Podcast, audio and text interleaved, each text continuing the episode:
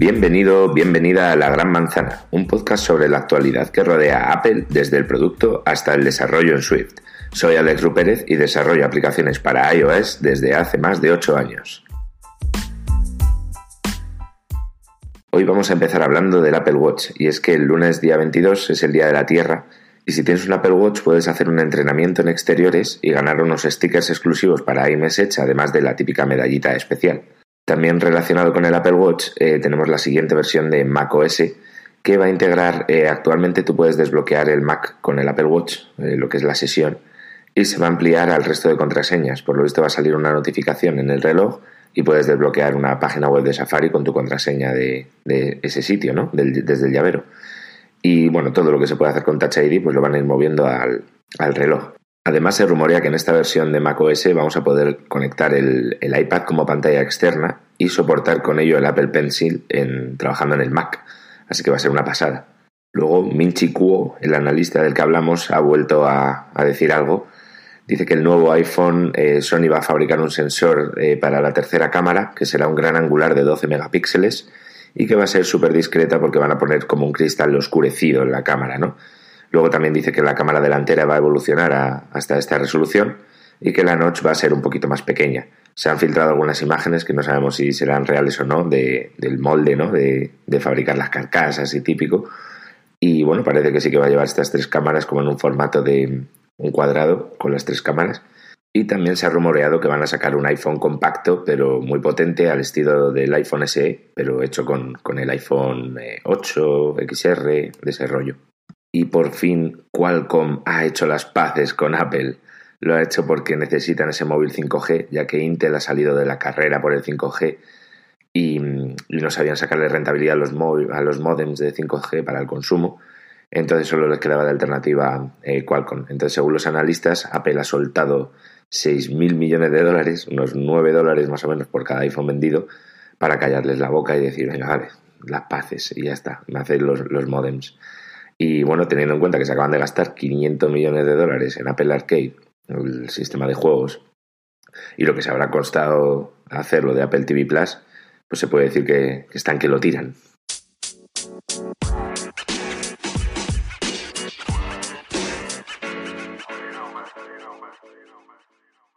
Y vamos a hablar un poquito de consolas porque, porque siempre me ha fastidiado de Nintendo que lo de Nintendo Labo siempre he pensado es pagar por, por unos cartones y en definitiva así es, ¿no? Pero han sacado la noticia que el 26 de abril el Zelda y el Mario de la Switch van a ser compatibles con el Nintendo Labo VR Kit, que es las gafas estas de realidad virtual que tú metes la Switch como en las gafas y controlas con los manditos en la mano y puedes jugar en 3D al Zelda y al Mario. Así que ya lo he cargado y voy a probarlo.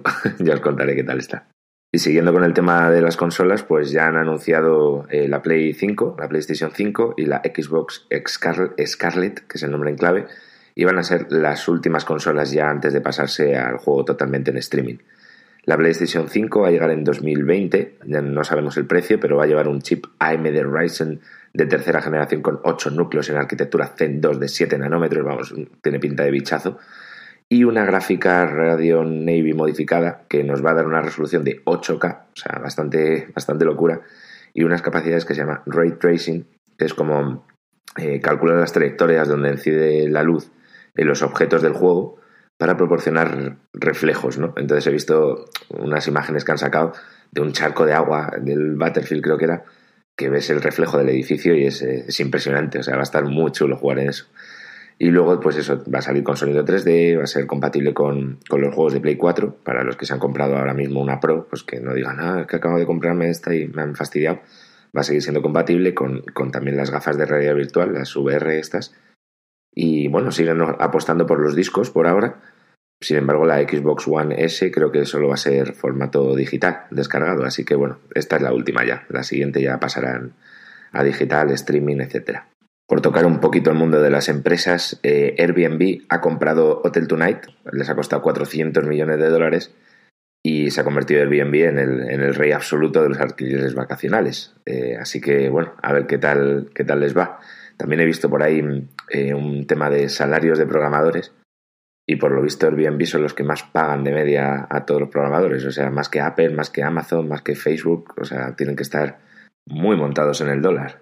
Bueno, y hablando de cacharritos y de domótica, ya sabéis que me gusta mucho el tema de la domótica, pues ya sabíamos que IKEA se había asociado con Sonos para hacer altavoces y tal integrados en, el conjunto del hogar, pues han sacado ya oficialmente el anuncio de Symfonisk, que es el nombre de producto este de, de IKEA, de los altavoces de Sonos.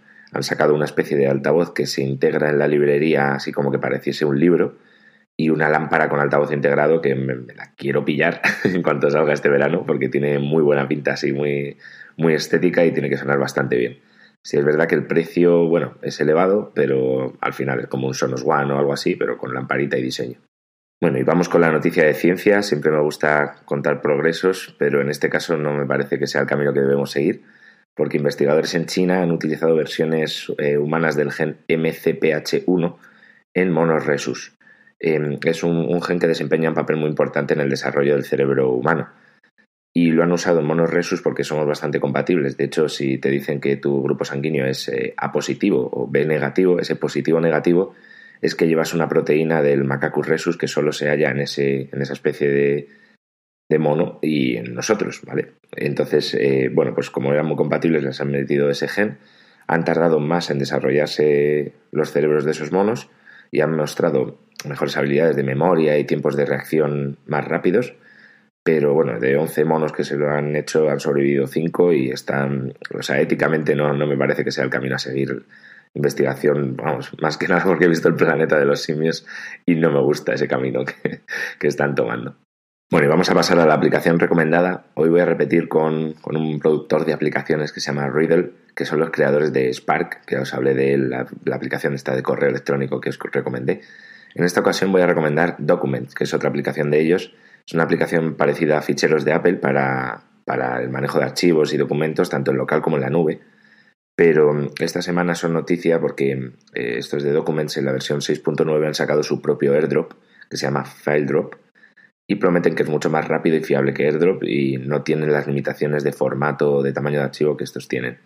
Respetan también la estructura de carpetas y tal, o sea, es un avance bastante importante. Lo han hecho con el framework Multi-Peer Connectivity, que es un sistema eh, que permite, o sea, nos lo proporciona Apple, que es para traspaso de, información por Bluetooth, Wi-Fi o Bluetooth y Wi-Fi, o por ejemplo, si imagínate que, que estáis tres, tres amigos y tú tienes Wi-Fi activado, uno tiene Bluetooth y Wi-Fi y el otro solo Bluetooth, y tú le quieres pasar un archivo al, al final, ¿no? Entonces usaríais de puente al que tiene Bluetooth y Wi-Fi para transmitir la información por Wi-Fi a tu amigo de medio y al final llegaría por Bluetooth al amigo final. Es un poco lioso de, explicar, pero tienes una, un link en las notas del podcast, una charla que, que di de cómo implementarlo, cómo funciona esto por debajo. Así que, bueno, si te interesa, ahí lo tienes. Y nada, bueno, decir que esta aplicación tiene integración con iCloud, así que respeta el ecosistema que, al que estás acostumbrado, así que la recomiendo bastante, sí.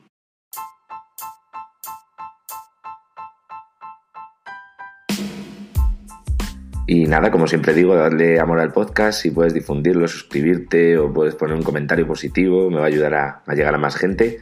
Ya estamos en, todas las plataformas, o sea, en 12 plataformas de, podcast y además ahora puedes escuchar Apple Podcast desde la web. Así que ya no tienes excusa, lo puedes poner en un navegador si quieres. Y nada, si tienes cualquier petición, eh, pues escríbeme y hago un capítulo de, de lo que más te interese, ¿vale? Hasta que nos volvamos a oír.